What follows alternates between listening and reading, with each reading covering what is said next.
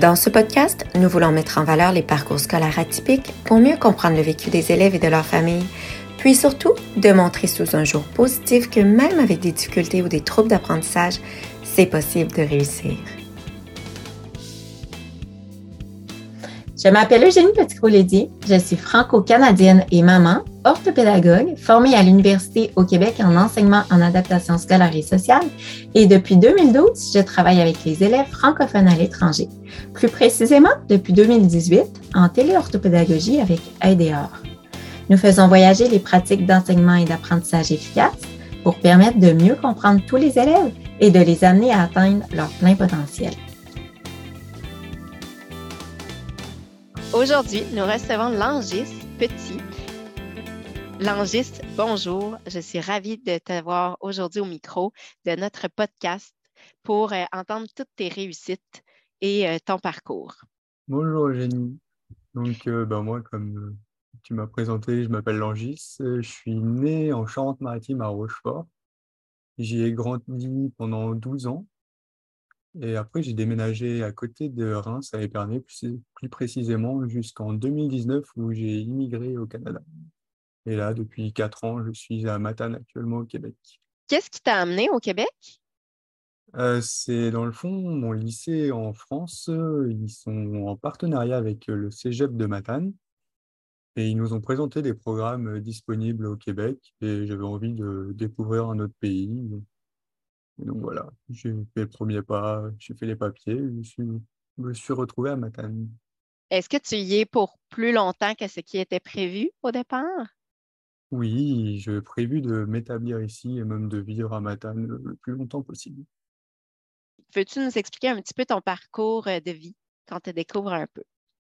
Bah, dans le fond, moi, pourquoi j'ai décidé de partir au Québec, c'est qu'en France, euh, via mon handicap, la dyspraxie, mon handicap majeur, on va dire, même si j'en ai d'autres à côté. Euh, j'ai énormément mal vécu ma scolarité en France, parce qu'on a eu beaucoup de mal euh, dès qu'on a découvert que j'étais handicapé, dans le fond. Et donc, euh, je me suis dit, pourquoi pas découvrir un autre pays, voir la mentalité déjà là-bas, ce que ça va donner, et si la scolarité va être la même ou quoi. Voilà, c'est ça, j'ai voulu découvrir de nouvelles horizons. Tu mentionnes que tu as une dyspraxie. Est-ce que tu peux nous expliquer un peu dans tes mots euh, ce que c'est? Alors, même pour moi, c'est quand même assez compliqué de l'expliquer pour moi-même, mais parce qu'il y a plusieurs sortes de dyspraxie dans le fond. Et moi, ça touche tout ce qui est motricité. Je suis vraiment lent dans tout ce que je vais faire euh, côté manuel et trucs comme ça. Tout ce qui est organisation aussi, j'ai énormément de mal à m'organiser. Et il y a tout ce qui est lecture, euh, écriture, euh, c'est vraiment très compliqué. C'est la grosse partie de mon handicap là. Et comment maintenant, donc tu as, eu des expériences à l'école qui ont été difficiles, on le comprend parce qu'à l'école, on nous demande de courir, on nous demande de, de, lire, de faire des tâches en, langage écrit, effectivement. Et maintenant que tu travailles, comment ce, que tu appelles cet handicap euh, se, se révèle?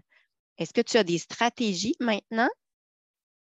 Oui, j'essaye de m'adapter de plus en plus, euh, de faire le plus possible les tâches, à m'organiser le plus possible pour justement gagner un maximum de temps là où je suis le plus lent, justement. je sais que bah, comme je travaille en cuisine actuellement, ce qui est quand même très fort pour un dyspraxique qui a des problèmes de motricité là, mais euh, j'ai tout le temps tendance à, dès que je vais à un endroit, si j'ai un truc à faire, je vais le faire avant d'aller de repartir là où j'étais déjà. J'essaye d'organiser mes tâches le plus possible pour être le moins lent possible. Est-ce que tu connais les forces dans lesquelles tu as développé? Mmh, je ne les connais pas encore toutes totalement. Là, actuellement, je me découvre encore. Là. Bah, j'ai 23 ans, donc je suis encore jeune, là, entre guillemets. Donc il m'en reste quand même beaucoup à découvrir. Hein. Rien que mon père, lui, a découvert euh, son handicap euh, quand on l'a découvert pour moi. Et, il, a, il approche la cinquantaine là maintenant. Donc euh, on va dire que j'ai le temps de découvrir encore beaucoup de choses. Pas encore à l'aise totalement avec tout ça. Est-ce que tu as une belle entraide dans ton équipe? Tu sens que tu es bien entouré? Oui, vraiment là-dessus, il nous aide vraiment, il nous aide vraiment beaucoup. Et puis ça fait quand même pas mal d'années que j'y travaille. Là. Ça fait déjà trois ans là, que j'y travaille. Et, euh, Ça, on commence à avoir une équipe. Bah, L'équipe n'a pas trop changé depuis que j'y travaille, donc on commence à, s'adapter tous ensemble euh, comme il faut pour bien m'aider comme il faut, quoi. Pour qu'on soit tous et que ça passe très bien. Ben, tant mieux d'avoir trouvé un milieu comme ça où tu te sens accepté et que tu peux continuer de te développer, d'apprendre à te connaître, comme tu dis, pour développer tes intérêts, tes forces et, de pouvoir travailler aussi sur nos difficultés. C'est sûr que c'est aussi important.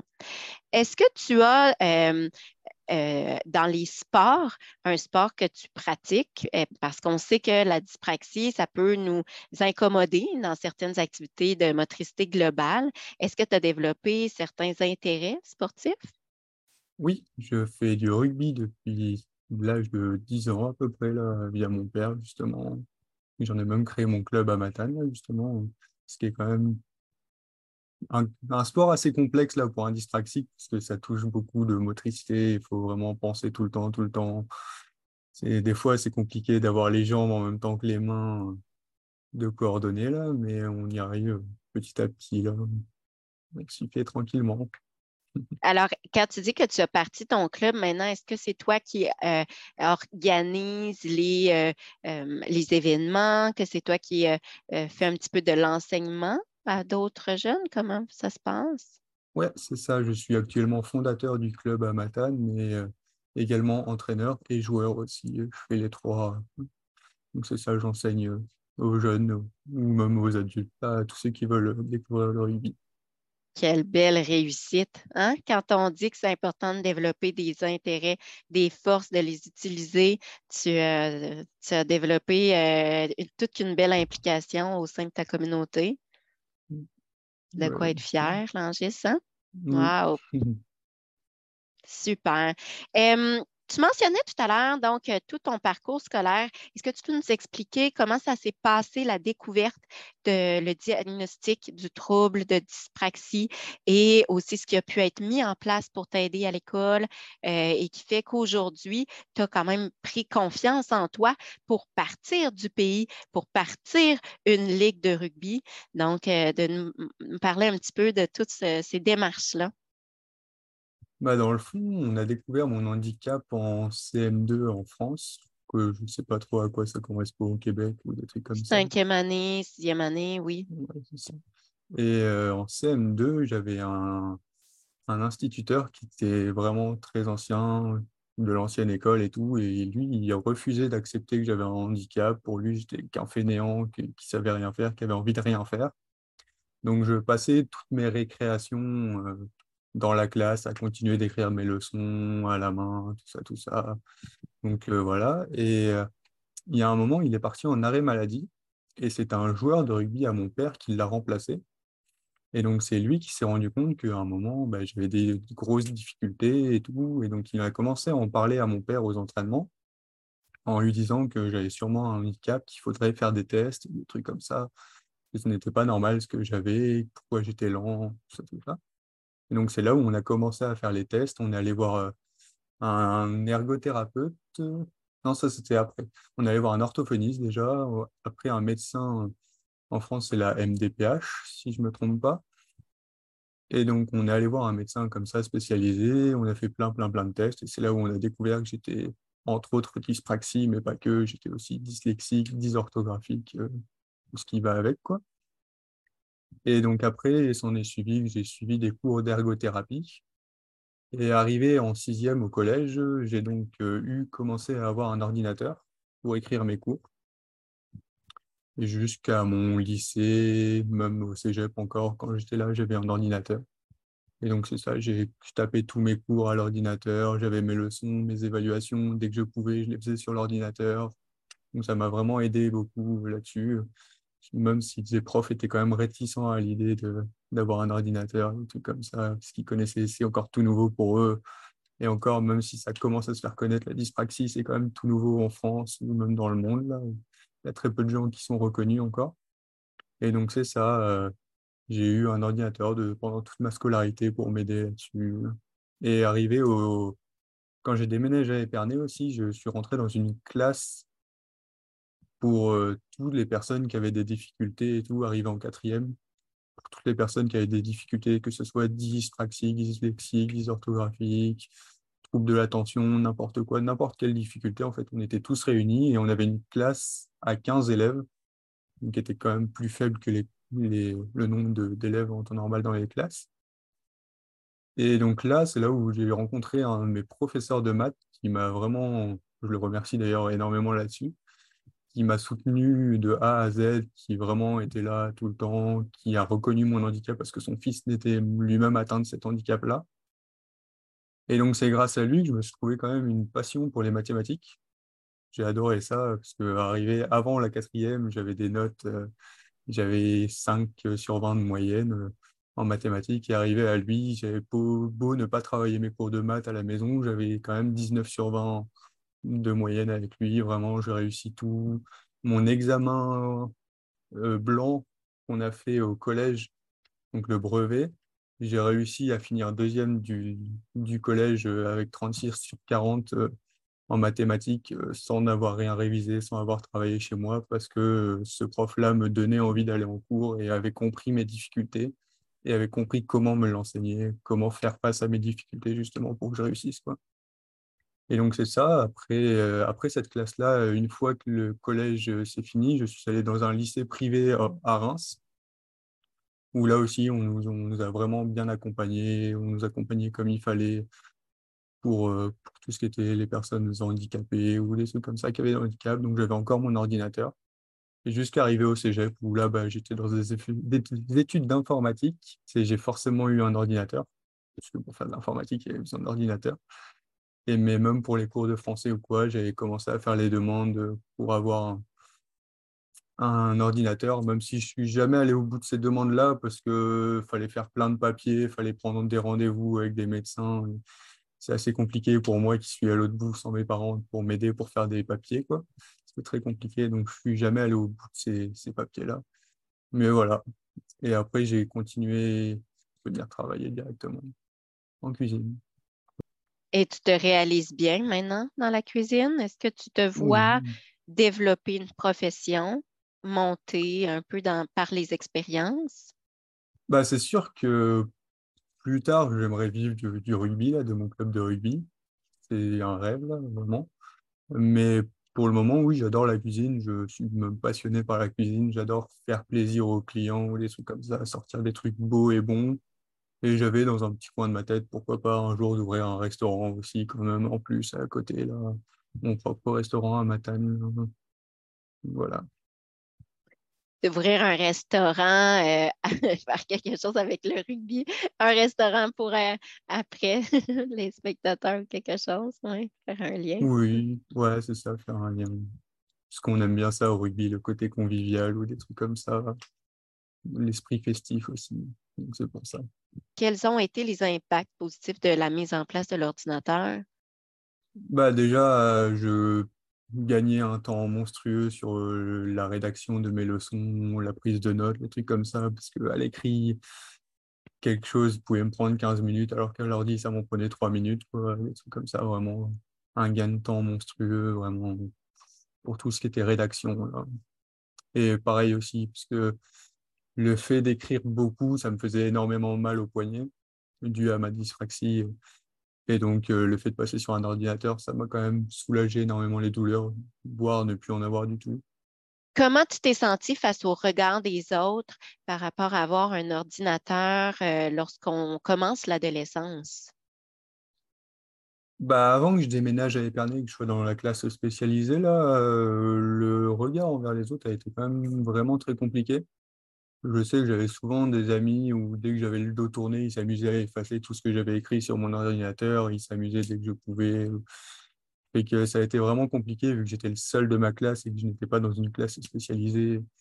Donc c'est ça, je me suis souvent pas senti insulté, mais euh, je sentais que je n'avais pas ma place ici, on va dire. Mmh. Et là, en grandissant, donc en vivant cette fierté-là à monter ton club de rugby, à avoir un nouveau cercle d'amis au Québec, à vivre euh, différemment, Comment vis-tu ce, passé avec euh, de nombreux obstacles? Et à parler aujourd'hui de cette euh, dyspraxie que tu dis qui est méconnue? Est-ce que tu as un message à faire passer pour que d'autres personnes puissent éviter ces souffrances-là? Mmh, c'est compliqué parce que moi-même, j'ai encore du mal à l'accepter, on va dire, actuellement. Là, je commence petit à petit déjà à en parler autour de moi, à dire à première, aux premiers abords, même à mon employeur, je ne lui ai jamais dit euh, quand il m'a embauché ou quoi, c'est seulement après j'ai commencé à lui dire, et encore mon patron lui-même ne le sait pas, juste mes collègues le savent, que je suis dyspraxique. Mais euh, c'est ça, j'ai commencé, là je commence à de plus en plus le dire parce que bah, on me répétait souvent que j'étais lent, je n'arrivais à rien, que des trucs comme ça, fait que c'est là où j'ai commencé à prendre conscience que bah oui, bah, j'ai un handicap, c'est pas de ma faute, je suis né avec, il faut faire, tu peux rien y changer, tu pourras jamais le soigner. La seule façon de le, le faire, bah, de bien le vivre, c'est tu vis avec, tu t'en fais ta force en fait, c'est ça, c'est tu trouves des solutions pour contrer cette lenteur, tu, tu te bats quoi, on va dire, tu te bats contre toi-même. Des fois c'est compliqué, il y a des hauts, il y a des bas, mais c'est comme tout le temps comme dans la vie. Puis comme j'aime bien dire à tout le monde, euh, on est tous différents là. Il n'y a personne qui est normal, on va dire. Qu'est-ce que la normalité C'est plus ça. Et donc voilà, c'est ça. C'est l'accepter, c'est difficile, très difficile, mais tu n'as pas le choix. C'est tout. Il faut composer avec. Nous, on, sait un peu ce qu'on dit en orthopédagogie. On a beaucoup parlé de compenser les difficultés. Et maintenant, on, voit maintenant euh, à dire aux élèves, on compose avec, on, développe des stratégies pour vivre avec ces difficultés. Donc, euh, vivre avec ces difficultés et bien sûr, oui, on peut les compenser, mais il faut il faut composer avec, ça fait partie de nous. Donc, euh, et de le savoir, peut-être que euh, euh, au lieu de faire bien la, chose du premier coup, ben, peut-être que ça va nous en prendre deux, mais on le prévoit, puis on le sait, puis on n'est pas surpris, puis on essaie de ne pas être déçu de nous et de s'accepter parce que ça nous amène à d'autres forces. Alors, parfois, c'est l'entrepreneuriat, la créativité, l'imagination. Donc, on développe d'autres bons côtés que d'autres personnes n'ont n'auront peut-être jamais développé. On parle souvent aussi de tout ce qui est les émotions, euh, l'intelligence émotionnelle. Des fois, on a une plus grande sensibilité à aller vers les autres, l'empathie, à comprendre les autres. Donc, c'est quand même des forces qu'on développe euh, et que d'autres, peut-être que c'est leur faiblesse. Mais ce n'est pas de l'ordre d'un trouble, donc, et ça les handicape peut-être pas dans leur euh, milieu professionnel, donc on le voit moins. c'est ça, en fait. Hein? Ces difficultés-là, dyspraxie, dyslexie, ce sont des difficultés qu'on voit à l'école et comme on passe de nombreuses heures à l'école, c'est vrai que ça vient tout de suite nous atteindre dans notre parcours d'enfant et ça, fait, ça met des, des, blessures pour la vie, en fait, hein, si on n'en parle pas beaucoup. Euh, lorsque tu dis que tu n'en parles pas nécessairement à ton, euh, à ton patron, mais que tu en parles avec, euh, avec des collègues ou quoi, mais j'aurais tendance à dire, qu'est-ce que ça te procure quand tu en parles?